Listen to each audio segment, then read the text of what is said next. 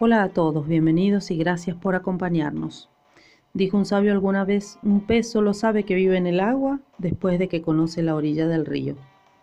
Mi nombre es Silvana Cabrera y los invito a recordar y compartir juntos los desastres más grandes de la historia causados por el hombre.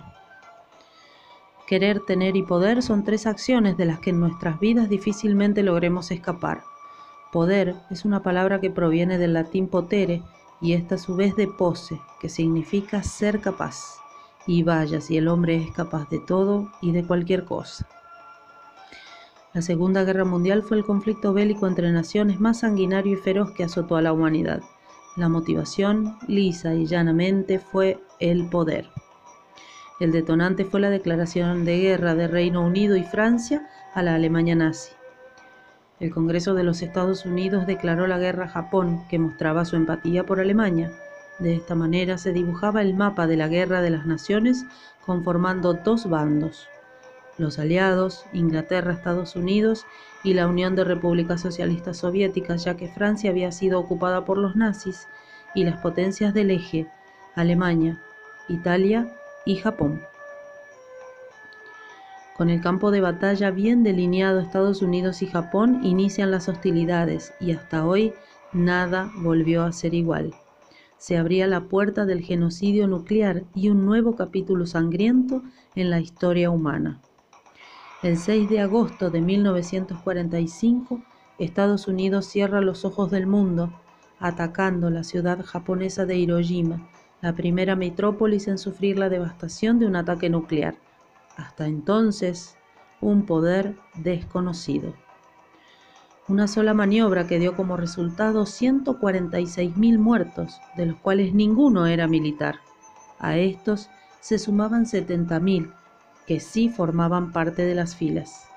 Este capítulo nefasto nunca más se cerraría, ya que era el primer ataque con armas nucleares, armas de destrucción masiva que atacan la vida, los ciclos vitales y la materia era una carga de uranio capaz de desdibujar la humanidad de cualquier ser viviente.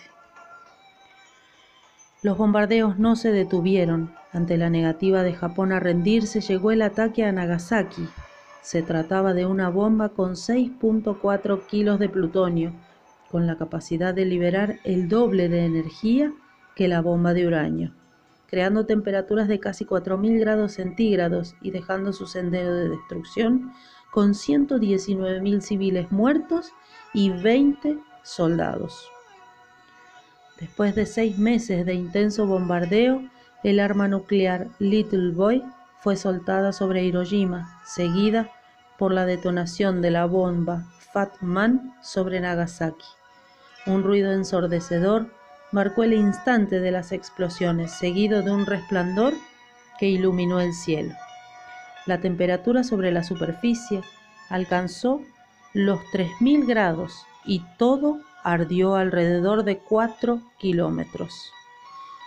Unas 80.000 personas murieron al instante y según el gobierno japonés por la radiación, dos horas después murieron 60.000 personas más.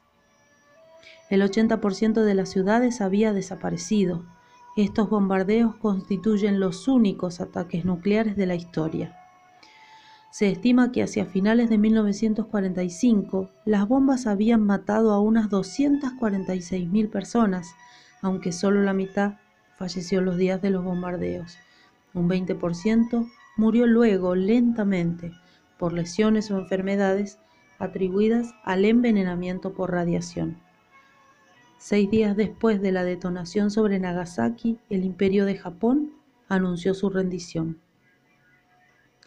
Hasta el día de hoy, muchos de nosotros seguimos sin saber la gravedad de la tragedia que sufrió Japón. Hibakuya, persona bombardeada, fue el término con el que los japoneses designaron a los sobrevivientes. Oficialmente hubo más de 360.000 Hibakuya, de los cuales la mayoría antes o después, sufrieron desfiguraciones físicas y otras enfermedades como cáncer y deterioro genético. Las bombas nucleares devastaron Hiroshima y Nagasaki en ambas regiones, donde se quemaron estructuras de acero de los edificios de concreto. Las ondas expansivas alcanzaron los 8 kilómetros. Los árboles fueron arrastrados desde la raíz y quemados por el calor. En algunas superficies, como los muros de algunos edificios, quedaron plasmadas las sombras de carbón de las personas que fueron desintegradas repentinamente por el brutal estallido. El fuego se apoderó de las ciudades. Triste recuerdo hemos recorrido hoy, la guerra, esa guerra en la que los daños fueron indescriptibles, pero la verdadera tragedia fue la pérdida de vidas humanas. Hasta aquí otra entrega de Antrópicos, la columna que recorre los peores desastres de la historia llevados a cabo por el hombre.